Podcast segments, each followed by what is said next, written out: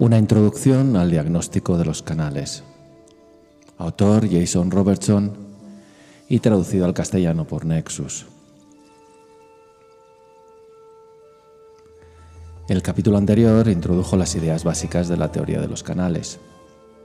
Aquí ofrecemos un resumen de cómo la teoría guía el diagnóstico en la clínica. En el sentido más básico, diagnosticar los canales implica la palpación. Sin embargo, no es suficiente simplemente con palpar los recorridos tradicionales de los canales para localizar puntos reactivos para punturar. La información obtenida de la observación de la superficie del cuerpo refleja el estado de la fisiología interna. Dicho de otro modo, el principal objetivo de la palpación no es encontrar puntos para punturar, sino encontrar indicios acerca del funcionamiento de los órganos. La palpación debe considerarse primero como una herramienta de diagnóstico y solamente después como una herramienta para hallar puntos apropiados para el tratamiento. Por supuesto, a veces los puntos sensibles, los nódulos o cualquier otro cambio también serán los que escogeremos para el tratamiento, pero no siempre. Muchas veces hay demasiadas áreas de cambio que se hallan con la palpación como para tratarlas todas. Limitar las opciones con la palpación antes de insertar las agujas implica un proceso que debe ocurrir en el contexto más amplio en lo que podría llamarse el encuentro clínico.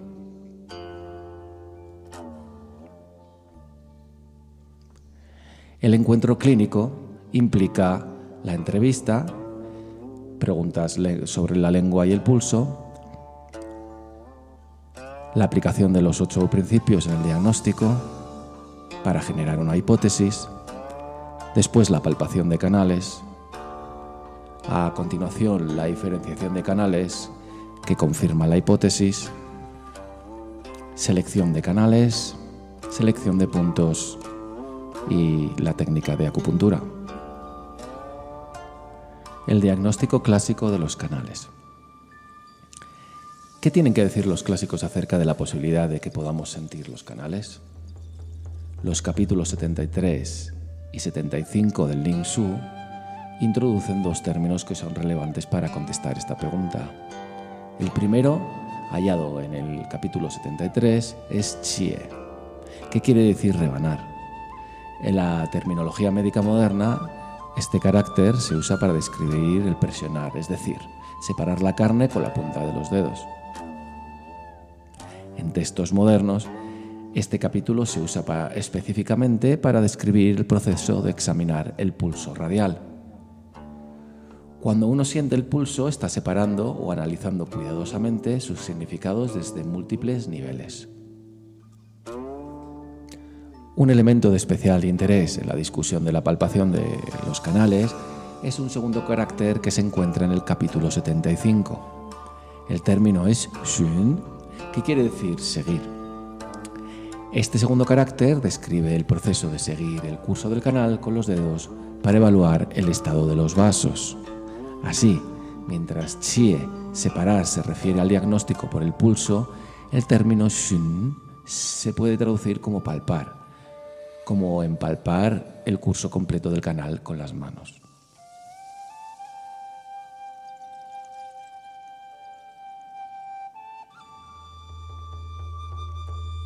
En la explicación siguiente, palpar se refiere a una técnica específica de sentir los canales siguiendo sus cursos con el lado medial del pulgar.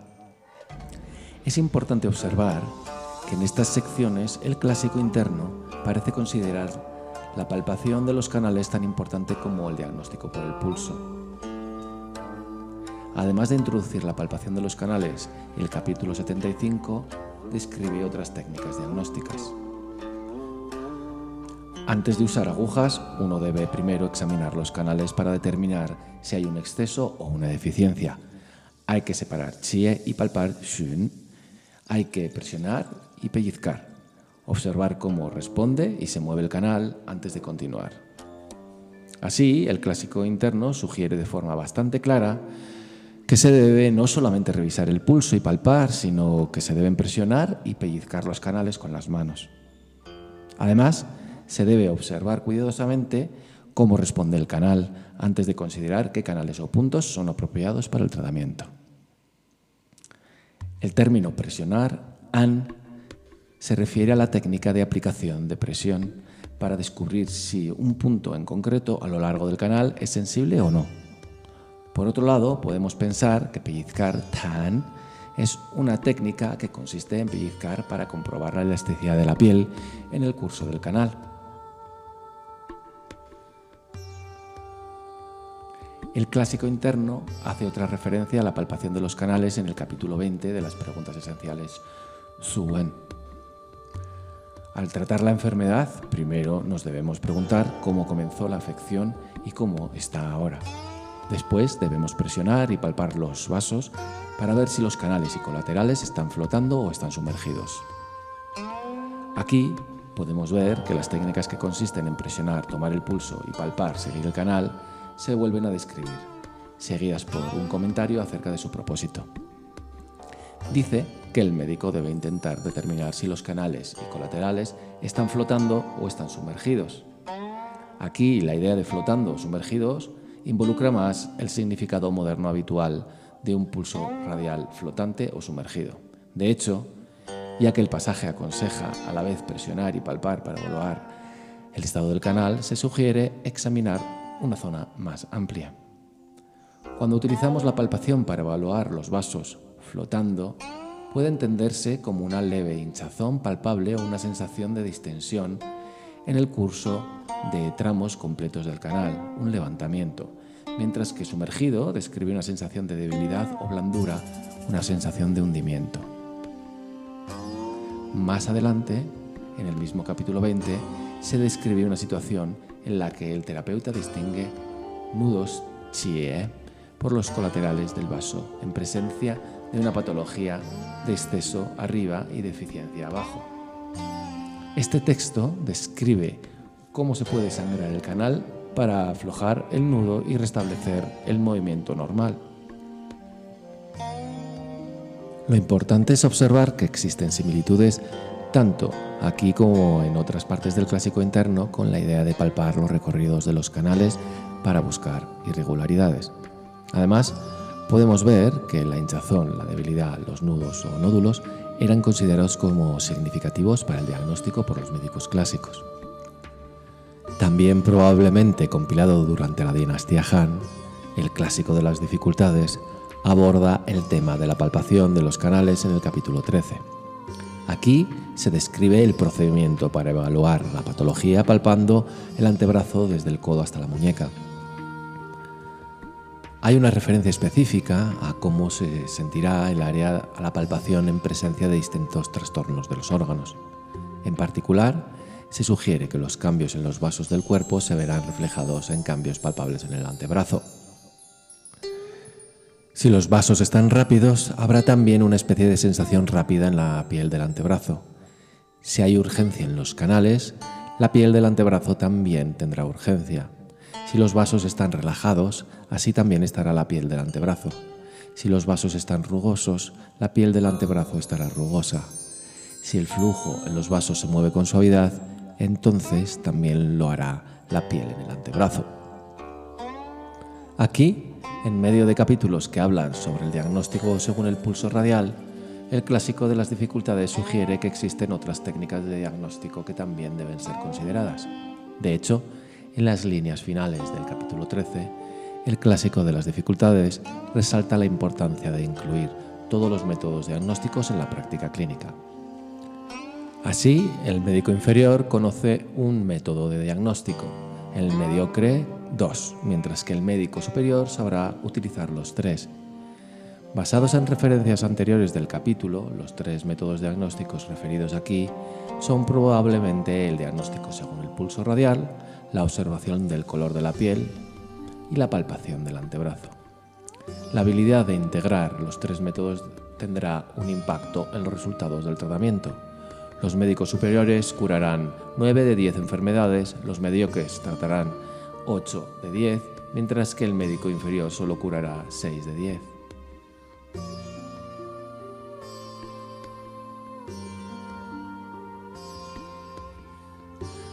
una perspectiva moderna sobre los conceptos clásicos. Después de haber explorado algunas de las descripciones históricas de la palpación de los canales como herramienta diagnóstica, debemos plantearnos por qué y cómo esta información es importante en la práctica clínica moderna. La respuesta corta es porque ayuda a mejorar los resultados. La respuesta larga nos ocupará la mayor parte de los capítulos restantes en este libro. Para decirlo sencillamente, en la fisiología de la ciencia china clásica, los recorridos de los canales en la superficie del cuerpo reflejan el metabolismo interno. Por ejemplo, los capítulos sobre la fisiología del Shaoyang, capítulo 9, y los cinco puntos transporte, capítulo 16, explicarán cómo podrían haber entendido este fenómeno los médicos clásicos. Para adelantarnos un poco, el capítulo sobre Shaoyang describe el papel que desempeñan los líquidos en los espacios entre los nervios, músculos y otros tejidos para proveer lo que la medicina china llama chi fuente o yuan chi. La naturaleza única, sin forma del órgano que denominamos triple calentador y su papel en la fisiología de los canales será explorada en detalle. Más adelante, en el capítulo sobre los cinco puntos transporte, expondremos cómo se desarrolla el chi del canal desde los dedos hasta el tronco del cuerpo, transportando nutrición provista por los líquidos que viajan dentro del denominado circuito de los 12 canales. Hay que abordar estos conceptos clásicos relativamente complejos de forma lenta y repetida hasta que comiencen a tomar forma en la mente. En cualquier caso, la finalidad de estos últimos capítulos será describir el papel especial y la naturaleza singular de las áreas bajo los codos y las rodillas en la fisiología normal. En particular, la idea que los problemas con el metabolismo de los órganos internos se refleja en cambios en la circulación de líquidos en las áreas distales del cuerpo, también se explorará en profundidad. Estas irregularidades en la circulación de los líquidos conducen a su vez a cambios palpables en el curso de la superficie del cuerpo. La observación y palpación de estos cambios puede entonces considerarse en conjunto con otros signos y síntomas para ayudar a guiar el diagnóstico. De hecho, al desarrollar la habilidad para refinar el diagnóstico de los patrones de síntomas mediante la palpación de los canales, el terapeuta puede comprender mejor no solo el desarrollo de una enfermedad, sino que también la posibilidad de recuperación, que se puede estimar palpando los canales y observando los patrones de cambio en los canales con el tiempo. Esto no es difícil. Todo lo que se requiere es que el practicante palpe los canales y note lo que siente normal y lo que no lo es.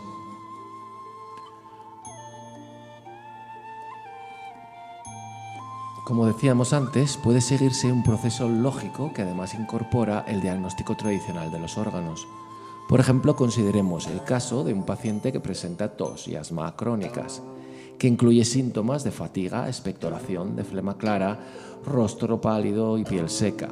Desde la perspectiva del diagnóstico, según los órganos, la entrevista indica un posible síndrome de deficiencia de chi de pulmón. Sin embargo, si consideramos además la teoría de los canales, se podría sospechar que está implicado no solo el canal emparejado interno-externo del, intestino grueso, sino también el canal emparejado del mismo nombre Tallin del bazo. Una mayor reflexión incluso nos podría llevar a considerar la posible implicación de otros canales y síndromes como el órgano riñón del Shaoyin que no acepta el chi. Dicho de otro modo, ¿Cómo se comprueba la hipótesis inicial de que el paciente está experimentando una deficiencia de chi de pulmón? Es evidente que el primer paso sería el diagnóstico por el pulso.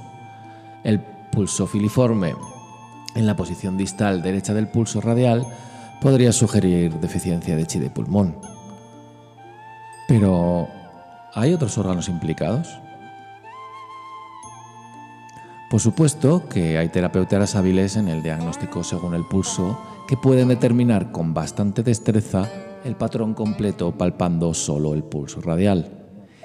Pero para muchos practicantes disponer de otras herramientas diagnósticas adicionales será de gran ayuda.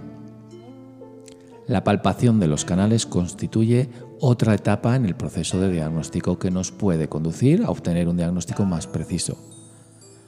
Volviendo al síndrome de deficiencia de chi de pulmón descrito antes, Si la palpación de los canales del pulmón y riñón revela una sensibilidad o incluso una sensación de debilidad en su curso, se podría refinar el diagnóstico. Entonces, podríamos decir que hay una implicación de Tallin de pulmón y Shaoyin riñón, en vez de un patrón puramente Tallin pulmón-bazo. O uno de los canales emparejados, interno-externo Tallin y Yanmin pulmón-intestino grueso. Lo más importante es que esta precisión podría ocurrir incluso en ausencia de síntomas claros de riñón, tales como un dolor lumbar o de rodillas. Los canales mismos pueden revelar desequilibrios antes de que el patrón de síntomas evolucione o se haga visible. Así, al notar la intensidad relativa de los cambios percibidos en los canales, por ejemplo grosor, dureza, debilidad o volumen de pequeños nódulos, el practicante puede comprender mejor el estado de los órganos internos del paciente, tal como ocurre en el diagnóstico según el pulso. Ofrece además datos objetivos, ya que algunos pacientes tienden a sobredimensionar la intensidad de sus síntomas y otros, en cambio, a minimizarlos o ni tan solo expresarlos. Finalmente, como se mencionó anteriormente, el proceso de palpación de los canales ofrece un rasero que permite determinar la evolución del paciente a medida que el paciente mejora, los canales cambiarán. El grosor y la dureza se suavizarán. La debilidad dará paso a firmeza y los nódulos pueden disiparse. En otros capítulos se describirá en mayor detalle el proceso de palpación de los canales y se proporcionarán estrategias para categorizar los cambios para guiar el tratamiento. Antes, sin embargo, es importante explicar cómo se interrelaciona la fisiología de los canales y los órganos. Como se señaló anteriormente, para recoger la mayor cantidad de información de los canales, primero hay que comprender de la forma más completa posible cómo funcionan los canales en el cuerpo según la concepción clásica. La palpación de los canales ofrece comprensión sobre el metabolismo del paciente, una herramienta diagnóstica objetiva y un rasero que permite evaluar la evolución.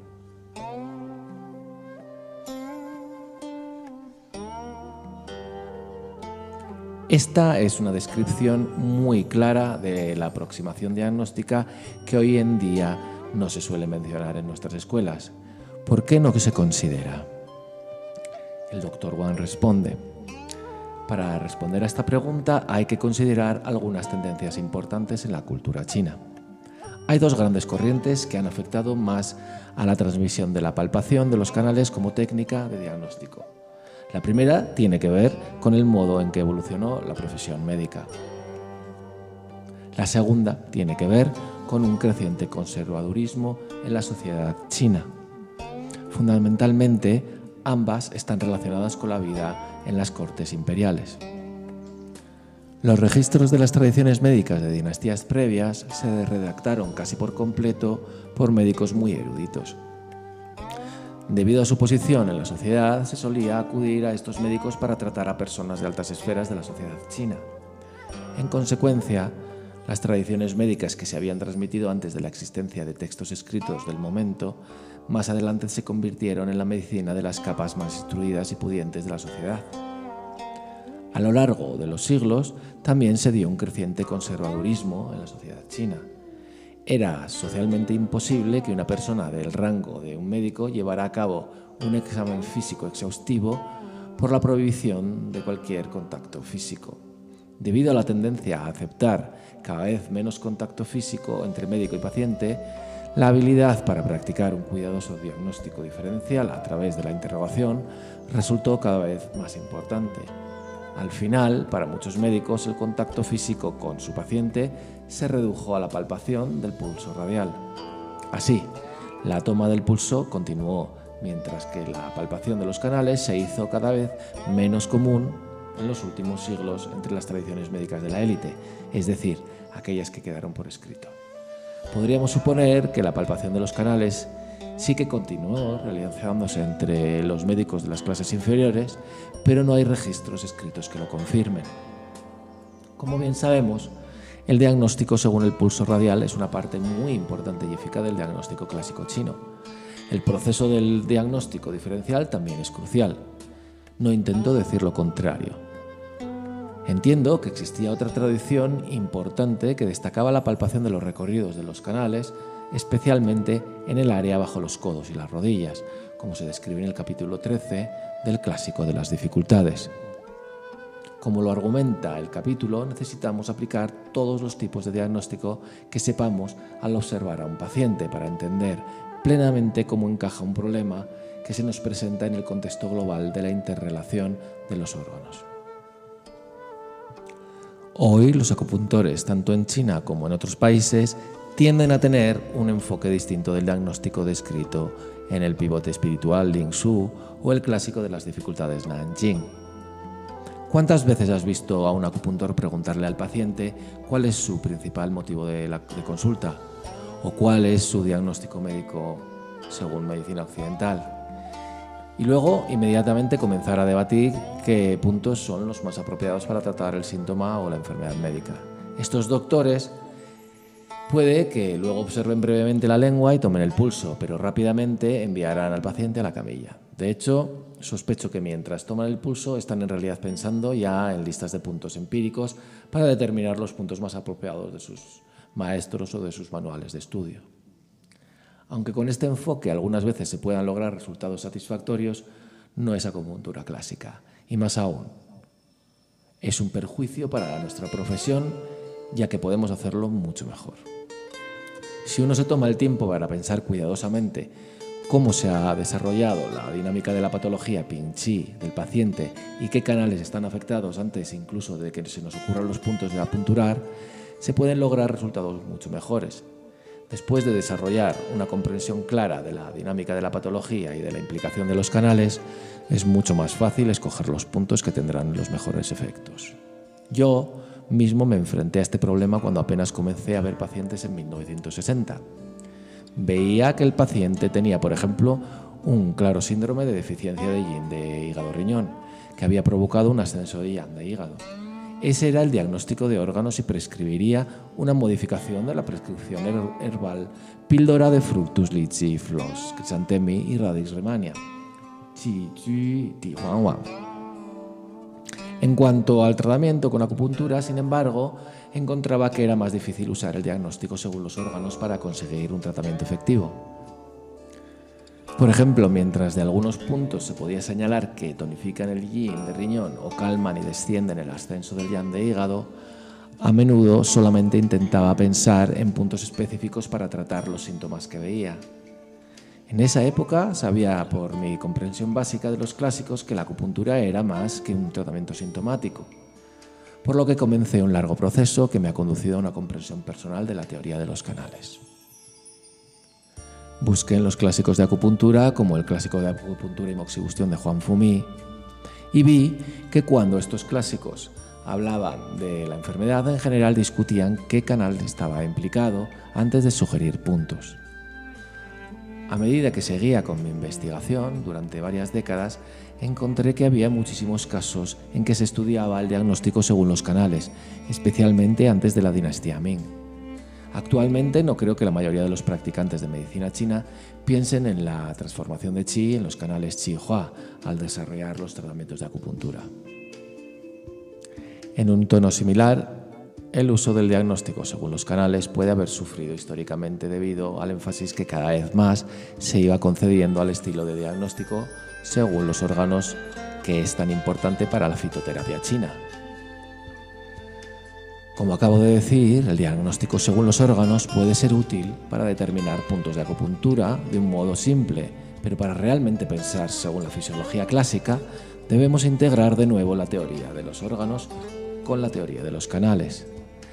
Hay médicos especializados en fitoterapia aquí en Pekín que vienen a aprender la palpación de los canales y fisiología clásica conmigo para mejorar su comprensión de la fitoterapia. Por supuesto, probablemente hubo un tiempo en que la palpación de los canales fue una parte importante del diagnóstico no solo para los acupuntores, sino también para los especialistas en fitoterapia. Mi propia experiencia me ha mostrado que la palpación me ayuda a comprender mejor la dinámica de la patología y que también puede ayudarme a mejorar mis prescripciones herbales. Nuevamente, lo más importante es usar todos los enfoques diagnósticos que se tenga a disposición para obtener la imagen tridimensional más completa posible del patrón del desequilibrio, Chen Hou que se presenta en el paciente.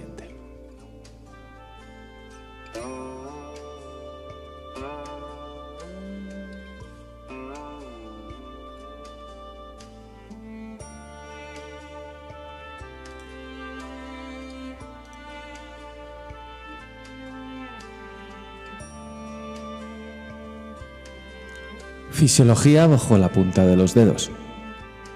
Autor Jason Robertson, traducido al castellano por Nexus. A continuación introduciremos las técnicas de preparación específicas utilizadas para el diagnóstico de canales. Antes de considerar una técnica de diagnóstico deben ser introducidos unos cuantos conceptos sobre cómo los canales son entendidos en la clínica moderna. La enfermedad y los canales. Desde una perspectiva funcional hay tres principios básicos a tener en cuenta sobre el sistema de canales en presencia de la enfermedad. 1. El sistema de canales refleja la presencia de la enfermedad.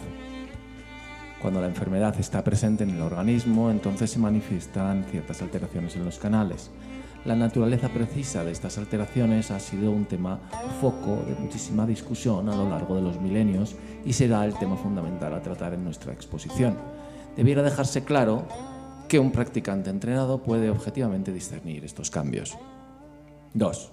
El sistema de canales es una parte importante de las defensas corporales. Esta es una afirmación sobre el rol del sistema de canales protegiendo el cuerpo de la enfermedad. Como decíamos antes, el sistema de canales no tiene un único rol en la fisiología normal. Parte de sus funciones incluyen la responsabilidad de proveer defensa contra la invasión externa. Como ya sabemos, en la distribución energética de seis niveles energéticos, Taiyang, Shaoyang, Yangmin, Taiyin, Shaoyang, Chueyin, cada uno de los seis niveles está asociado con una de las seis energías del entorno, frío, calor, viento, humedad, sequedad y fuego. Cuando una persona queda expuesta al frío, por ejemplo, es el canal Taiyang que responde en, en ese primer nivel de defensa. De forma más específica, esto no quiere decir que el recorrido Taiyang esté respondiendo al frío, pero sí que la fisiología al completo de este sistema Taiyang, incluyendo la vejiga y el intestino delgado, está resonando y respondiendo cuando el frío se hace presente. Uno es a menudo poco consciente de este proceso, pero los cambios palpables a lo largo del curso de los canales pueden ser verificados antes de que otros signos y síntomas aparezcan. 3 estimulación de los puntos en los canales pueden facilitar una fisiología normal. Si los canales y los colaterales son incapaces de llevar a cabo de manera adecuada sus funciones fisiológicas normales, la estimulación de determinados puntos de manera apropiada puede tener un efecto predecible en el flujo interno de ese canal. Este es el principio fundamental subyacente en toda teoría sobre acupuntura y ha sido sujeto de incontables obras en los pasados dos milenios. El debate gira alrededor del tema de qué canales y puntos deberían ser estimulados en un patrón de síntomas concreto y en un paciente concreto. Este tema se tratará más adelante. Los canales en la clínica. En este momento comenzaremos a categorizar las alteraciones que pudiéramos encontrar en los canales. Primero vamos a considerar las formas en que el sistema de canales responde a la enfermedad. En general, las alteraciones palpables en los canales no siempre coincidirán directamente con el cuadro sintomatológico o de la patología a la que nos enfrentamos. A este respecto, no es diferente a otras técnicas de diagnóstico modernas. Por ejemplo, un paciente podrá presentar dolores de cabeza y mareos como síntomas principales y el examen puede revelar alta presión sanguínea. Aunque la hipertensión pueda estar directamente relacionada con los dolores de cabeza, no siempre suceden al mismo tiempo. Puede que haya dolores de cabeza y vértigo y una presión sanguínea relativamente normal en un momento determinado. Después, en otro momento, puede que haya alta presión sanguínea y ninguna sintomatología asociada. Este hecho no implica que los dolores de cabeza no estén asociados a la hipertensión. De manera similar, a pesar de que los cambios de los canales no ocurran de forma simultánea al cuadro de síntomas, es posible que, sin embargo, estén relacionados. Los cambios en los canales pueden aparecer al mismo tiempo que los síntomas. Esto es una situación donde un incremento de la intensidad de los síntomas del paciente coincide con el desarrollo de mutaciones palpables a lo largo del curso de uno o varios canales. Este es el patrón más común en clínica y provee de una información muy útil para el terapeuta. Casi el 70% de los casos son de este tipo. Por ejemplo, un paciente puede presentarse con un cuadro de tos y asma con fatiga, expectoración de flema clara y signos como palidez y sequedad de la piel. Para este tipo de paciente podremos encontrar nódulos relativamente pequeños y relativamente superficiales a lo largo del canal de pulmón y una sensación de suavidad y fragilidad a lo largo del canal de riñón. El diagnóstico podría ser entonces un cuadro tipo Taijin Shaoyin con deficiencias en los canales de pulmón y riñón, y los puntos debieran ser seleccionados en función de este diagnóstico de canales. Las alteraciones en el canal ocurren en una línea temporal similar con la presentación de sintomatología, esto es común en clínica, lo que indica una correlación entre los síntomas y las alteraciones palpables en el canal. 2. Los síntomas pueden proceder a los cambios en los canales. Este será el caso de un paciente que tendrá una sintomatología clara, pero no cambios inmediatamente palpables a lo largo del curso de ningún canal. Normalmente las mutaciones en el canal ocurrirán, pero podrán pasar días, incluso semanas, antes de que el terapeuta pueda percibirlas. Este tipo de patrón se ve a menudo en pacientes más mayores, débiles o con cuadros de insuficiencia pronunciados. Una situación similar es aquella en que un paciente muestra una sintomatología severa, sin embargo, apenas alteraciones en los canales. Habrá cambios en otros pacientes que correspondan a los síntomas en cuestión, pero los cambios se perciben como muy moderados. El sistema de canales en estos pacientes es débil y por eso es a menudo difícil de obtener una sensación de chi de radiación de chi adecuada al hacer la puntura. Este tipo de paciente también tiende a responder más lentamente a la acupuntura por su debilidad general en los canales. En este tipo de cuadro vamos a encontrar que no existe una correlación entre la sintomatología, que sí es manifiesta, y las alteraciones en, los canales que no, son, que no lo son. Tercero, los cambios de los canales preceden a los síntomas clínicos. Aquí nos encontramos con mutaciones a lo largo del curso de un canal en particular, que no parecen corresponderse con ningún síntoma de la dolencia de la que viene quejándose el paciente. Sin embargo, días o semanas después, los cambios en el canal aparecerán y una constelación de síntomas relacionados emergerá. Este patrón es raramente visto en clínica, probablemente porque la mayoría de los pacientes carentes de sintomatología tienen pocas razones para visitar al médico. En cualquier caso, una cuidadosa palpación de canales puede tener a veces un cariz predictivo. Estos son normalmente pacientes que generalmente son bastante saludables o que tienen tendencia a padecer de alergias o cuadros de tipo autoinmune. Por esa condición de salud o de hipersensibilidad de su sistema inmunológico, los canales en sí mismos presentan alteraciones evidentes, lo cual sería similar a un periodo latente de incubación de su cuadro. En este tipo de casos también existe una correlación entre la sintomatología y las alteraciones palpables en el canal, sin embargo, las alteraciones palpables en el canal preceden a la aparición de la sintomatología. 4. Los cambios en el canal pueden no coincidir con los síntomas clínicos en absoluto. En este caso, podemos encontrar la situación donde existen ambos, las alteraciones en el recorrido del canal Además de la sintomatología, lo que ocurre es que ambos parecen no coincidir. Otro ejemplo sería una persona con una enfermedad crónica que demuestra pocos cambios significativos a lo largo de los canales. En ambos casos existen mutaciones e irregularidades a lo largo de los canales, lo cual no provee de tipo de pista alguno de cara a un diagnóstico relativo a los órganos. Estos suelen ser a menudo pacientes con enfermedades inusuales y son relativamente raros. En cualquier caso, estos pacientes se considera que a menudo están sufriendo de agotamiento de los canales Qingluo Pilao o desórdenes de los canales Qingluo Wenluan. Un paciente con agotamiento de canales es deficiente y generalmente ha seguido varias rondas de tratamiento infructuoso con otros terapeutas, ya sea de medicina occidental o china. Su sistema de canales ha sufrido de repetidas rondas de sobreestimulación que no ha derivado en su curación. En ambos casos, el tratamiento debe enfocarse primero a restablecer el movimiento regular en el sistema de canales comunidad antes de comenzar ningún tipo de tratamiento específico.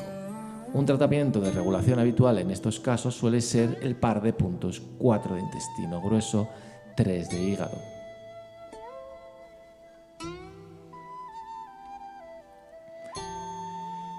Diagnóstico vía canales. Habiendo descrito las tendencias básicas de los canales en presencia de la enfermedad, el terapeuta está ya preparado para empezar el proceso de desarrollar pericia en observar esas tendencias. Cuando palpa el cuerpo humano, el terapeuta se enfrenta con la pregunta de si aquello que percibe es normal o anormal. Los pacientes presentan, de hecho, diversas variables y una gran variedad de factores que deben ser discernidos cuando uno está palpando los canales. Además, hay algunos tipos de nódulos y depósitos de grasa que son totalmente indiferentes a la patología. Con el paso del tiempo, las manifestaciones empezarán a emerger y ciertos tipos de cambios perceptibles empezarán a encontrar correspondencia con la sospechada patología de órganos. Para poder distinguir entre los cambios que son significativos y aquellos que no lo son, existen una serie de criterios que deben ser tenidos en cuenta. Estas alteraciones deben, en general, reunir al menos dos de los siguientes criterios de manera que puedan ser considerados significativos de cara al propósito del diagnóstico por canales. 1. Las alteraciones deben estar claramente situadas a lo largo de la línea del recorrido del determinado canal. 2. Las alteraciones deben tener cierta conexión a los síntomas de la enfermedad.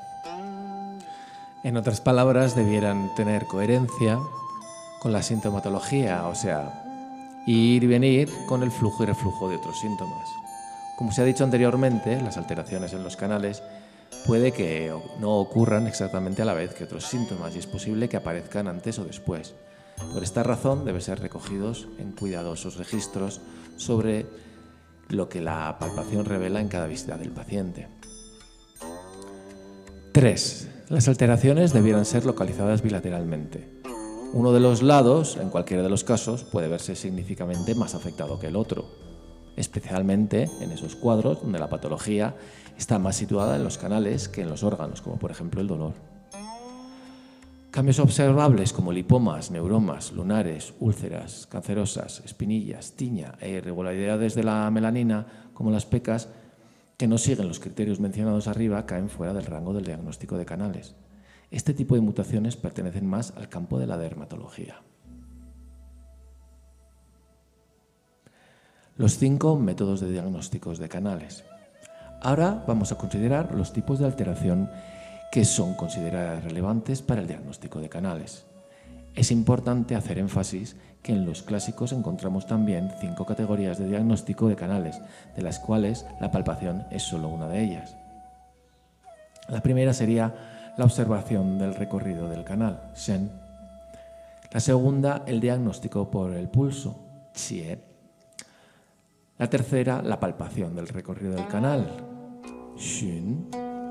La cuarta, la presión de los puntos, An. La quinta, sentir la superficie del cuerpo, Men. En clínica moderna, los cinco métodos son bastante importantes en este texto, en cualquier caso, nos vamos a enfocar en ese aspecto tan infrautilizado que es la técnica de palpación de canales. Los tres últimos métodos se combinan a continuación en una discusión general de las técnicas de diagnóstico manuales. Palpación, acupresión y sentir la superficie corporal. A pesar de que las fuentes clásicas distinguen tres técnicas separadas de palpación que son palpación Shun, presión An y percepción men. Sin embargo, en la práctica real se solapan las tres. Estas tres técnicas fueron primeramente introducidas en el clásico del emperador amarillo y fueron después discutidas en el Clásico de las Dificultades. El famoso clásico del periodo de los Tres Reinos, el clásico sistemático Jia Jing, compilado por Juan Fumi entre los años 215 y 282 después de Cristo, define la técnica de palpación a lo largo de los canales y discute la relación de los cambios en el canal con la enfermedad. En el capítulo 12 de Juan Fumi asegura, allí donde encontramos una interrupción del movimiento en el canal hay enfermedad. A partir de esto se podría interpretar que cuando un terapeuta encuentra un obstáculo al movimiento ininterrumpido en un canal, éste está seguro involucrado en la enfermedad que estamos enfrentando. Aunque es posible que el canal en el que hayamos las irregularidades a veces no sea el mejor canal para tratar la enfermedad en concreto. Por eso, el hecho de que puedan encontrarse alteraciones palpables en el canal es una de las razones por la cual los terapeutas de medicina china dan tanta importancia al simple proceso de usar las manos y ponerlas sobre el paciente de cara a entender la condición del organismo.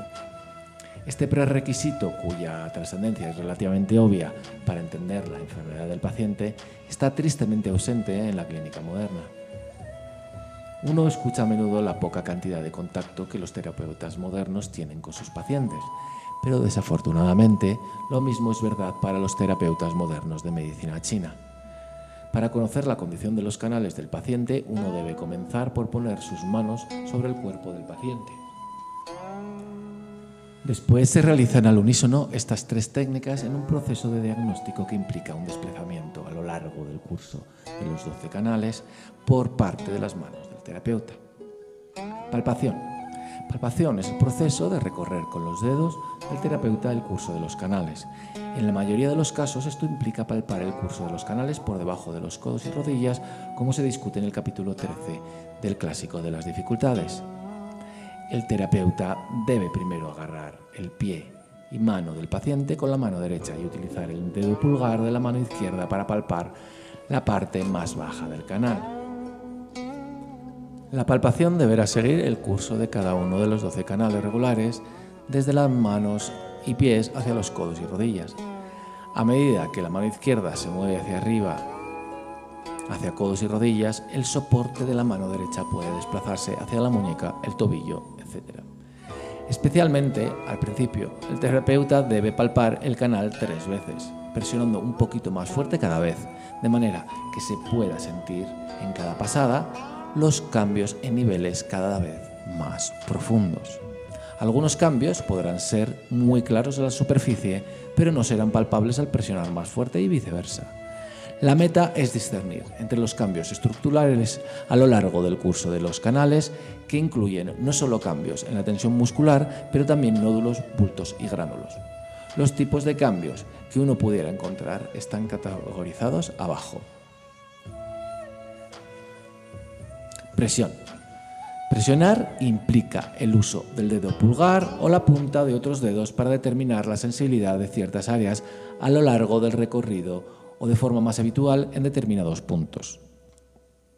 Al presionar cierta área, un dolor más severo puede indicar acumulación de chi patogénico Xie mientras que una sensación de debilidad y fragilidad de vacío está indicando que hay un estancamiento de chi en el canal. La sensibilidad o el dolor es un indicativo de una situación de exceso que en general está indicando calor-fuego cuando más resbaladiza la sensación bajo los dedos, más tiende hacia una situación de exceso de flema. La técnica de presionar los puntos es a veces usada para determinar su localización precisa también. Al buscar la localización precisa de un punto de acupuntura es a menudo útil buscar rastros de sensibilidad o dolor. En cualquier caso, debe ser tenido en cuenta que la falta de sensibilidad en un punto no excluye a este punto de ser apropiado para el tratamiento. Especialmente, en caso de deficiencia, el hecho de que el área alrededor no sea doloroso o sensible no lo descalifica como punto apropiado para ser tratado. Es importante recalcar la diferencia entre la sensibilidad normal que muchos pacientes van a objetar y el tipo de sensibilidad asociada con el diagnóstico de canales. Cuando el terapeuta sospecha que la sensibilidad tiene trascendencia en el diagnóstico, es importante comparar la sensibilidad en ese lugar con la sensibilidad del área e inmediatamente anterior. Si el cambio fuera significativo de cara al diagnóstico, habrá mucha más sensibilidad en ese punto que en toda la área alrededor. Percibir y sentir. Al sentir, uno está intentando discernir alteraciones evidentes en temperatura, humedad y textura de la piel. A menudo el proceso involucra determinar si ciertas áreas del cuerpo en oposición con canales de forma individual se sienten diferentes al compararlas con otras. Consecuentemente, la técnica de sentir no siempre va a involucrar al diagnóstico de canales, pero podría ser un aspecto determinante del diagnóstico general. Por ejemplo, el terapeuta podrá determinar que la zona del abdomen alrededor del 12 de Renmai está significativamente más caliente que el área bajo el ombligo. Esto podría indicar que hay calor en los canales Taijin o Yanming. Calor extremo en un área es generalmente un signo de exceso. Por otro lado, si existe sequedad general en la piel, podría haber una deficiencia de sangre generalizada, siendo este tipo de percepción de utilidad en el diagnóstico general sin embargo no aporta gran cosa de cara al diagnóstico de canales. En la medida en que no aporta información sobre los canales involucrados en el problema. Canales específicos pueden en cualquier caso ser diferenciados utilizando esta técnica. Por ejemplo, una inflamación fría o piel seca en cualquier parte alrededor de los tobillos a menudo indica deficiencia de chi de Shaoyin y, por ejemplo, un cuello excesivamente caliente refleja un exceso de calor en el Taiyang. En general, la sequedad en áreas asociadas con determinados canales pueden indicar deficiencia de yin y sangre en el canal, que está fallando a nutrir la piel. Cuanto más pequeña y más específica sea el área de la alteración para el canal, más valor tendrán para el tipo de diagnóstico de canales. En general, la alteración percibida a lo largo de un canal en particular deberá responder por lo menos a dos o tres de los criterios descritos anteriormente. Una excepción sería el caso de una condición crónica de un solo lado, donde el chi y la sangre de una sola extremidad en particular se está viendo afectada. Por ejemplo, un dolor crónico en el cuello con el hombro puede dar lugar a una sequedad más abajo en el canal por ejemplo, en el antebrazo o en la mano por el éxtasis de chi y sangre durante un largo periodo de tiempo. En este caso, es poco probable que fuera a existir la misma condición en el brazo contrario. También en casos crónicos como este, varios canales pueden activamente verse involucrados. Tipos específicos de alteraciones en los canales. En la sección a continuación, el término palpación de canal se refiere a estas tres técnicas descritas arriba. Palpación de canales incluye palpar, presionar y sentir en sucesión. A medida que el pulgar se mueve a lo largo del curso del canal, uno podrá pararse para presionar a tomar notas de cómo un área en particular se siente. Como se ha indicado previamente, la palpación de los canales se hace en el área entre las manos-pies y los codos-rodillas. El recorrido de los vasos Ren y Tu, además del canal de vejiga, se palpan además de la cabeza, la espalda y el abdomen. En el abdomen, el punto Mu de alarma frontal puede ser presionado para determinar exceso o deficiencia. En términos de fisiología moderna, uno podría decir que la mayoría de estas alteraciones palpables en los canales están ocurriendo en el tejido conectivo del cuerpo humano, justo debajo de la piel. Las alteraciones se pueden encontrar en diferentes niveles que rodean todas las estructuras del organismo. Esto es, donde el chi del canal se mueve. En general, hay tres tipos básicos de información a tener en cuenta. Profundidad, dureza relativa y el tamaño de las alteraciones encontradas. En lo relativo a la profundidad, estos cambios que se supone ocurren en el tejido conectivo están de alguna manera bastante superficiales, sin embargo, los cambios más profundos requieren de más fuerza para ser palpados. Un nódulo puede ser considerado como duro si se siente bastante turgente, pero a la vez puede ser considerado como suave si lo comparamos con una prominencia ósea, por ejemplo. La dimensión de los cambios palpados varía bastante. A veces los nódulos pueden ser lo suficientemente grandes para ser percibidos con una pasada descuidada a lo largo del canal, pero de forma habitual un cambio significativo de cara al diagnóstico del canal es extremadamente pequeño y puede ser fácilmente pasado por alto. Por ejemplo, en los desórdenes cervicales que implican al Taiyang, se suele corresponder con una sensación como de arenilla entre los puntos 4 de intestino delgado y 5 de intestino delgado. A continuación, describimos tres categorías generales de mutaciones palpables con algunas subcategorías.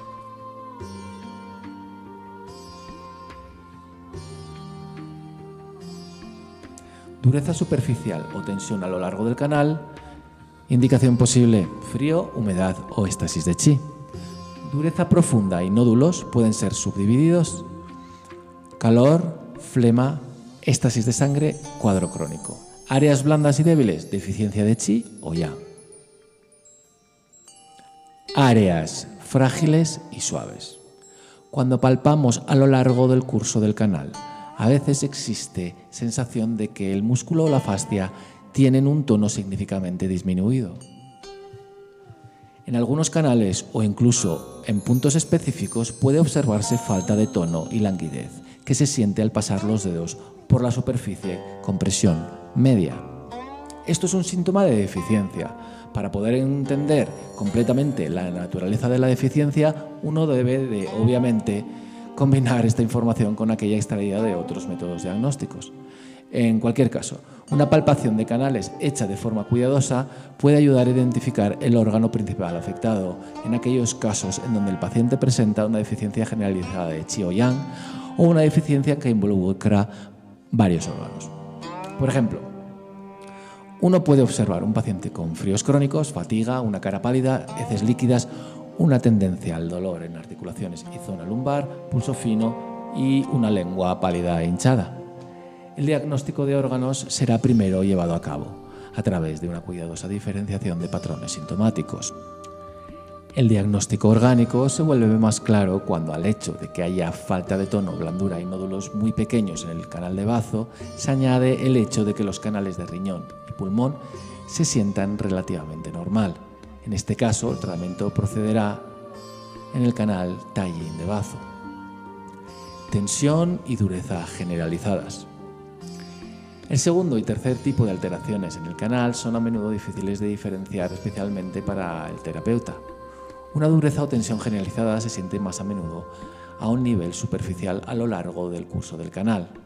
Es a menudo menos duro, cubre un área más extensa el tercer tipo de dureza, la dureza profunda. En muchos casos es una hipertonicidad general de los tejidos a lo largo de una relativa larga porción del canal en particular. Los cambios que caen en esta categoría los relacionamos con frío y humedad y o cuadros relativamente agudos. En estos casos, a pesar de que los canales están afectados y el movimiento comprometido, el chi patogénico ha conducido a un serio estancamiento de sangre o acumulación de flema. Nódulos relativamente duros con bordes que no están claramente definidos también se incluyen en esta categoría. Este tipo de nódulo puede ser incluso relativamente blando y sentirse menos profundo que los nódulos discutidos. A menudo este tipo de nódulos se sienten como si estuvieran justamente bajo la superficie de la piel o incluso adheridos a esta. Son a menudo indicativo de una situación relativamente aguda o que está afectando a los músculos, los tendones y la piel. Los cambios que sean generalizados, relativamente superficiales y adheridos a la piel se pueden considerar como reflejo de desajustes en el nivel de chi. Sin embargo, los cambios que trataremos a continuación en el próximo apartado son más probablemente un reflejo de desajustes en el nivel de la sangre. Los cambios en el nivel de chi indican problemas con la función orgánica en contraste a los cambios en el nivel de sangre, que normalmente corresponden a cambios más sustancialmente físicos en el cuerpo. El primer tipo es más blando, más suave y suele encontrar en cuadros menos serios. Sin embargo, la dureza profunda a menudo tiene más definición, involucra una situación más seria o una dinámica patogénica crónica. La dureza profunda se suele subdividir en nódulos muy duros, cambios de tipo de bambú como baches y nódulos duros bien definidos, eh, cambios de tipo vara o palo. Dureza profunda. Esta es la categoría más amplia de los cambios en el canal. Una gran variedad de los mecanismos patogénicos pueden conducir a cambios de este tipo. Pero muy a menudo relacionamos este tipo de cambio con un éxtasis de sangre, acumulación de flema, presencia de una enfermedad crónica. Este tipo de nódulos están claramente localizados debajo de la piel y es menos probable que se muevan cuando la piel se mueve. En esta categoría profunda hay varias subcategorías. Y por lo tanto, un nódulo muy duro que es difícil de moverse nos va a estar indicando estasis de sangre y una cantidad significativa de frío. Cuando los nódulos duros y definidos que son fáciles de mover y resbaladizos nos están indicando humedad y flema. Una dureza en una línea que se siente casi como una pieza de bambú nos está indicando una condición crónica. Esto se debe a que las funciones de energía nutritiva de los líquidos están comprometidas y son más difíciles de tratar.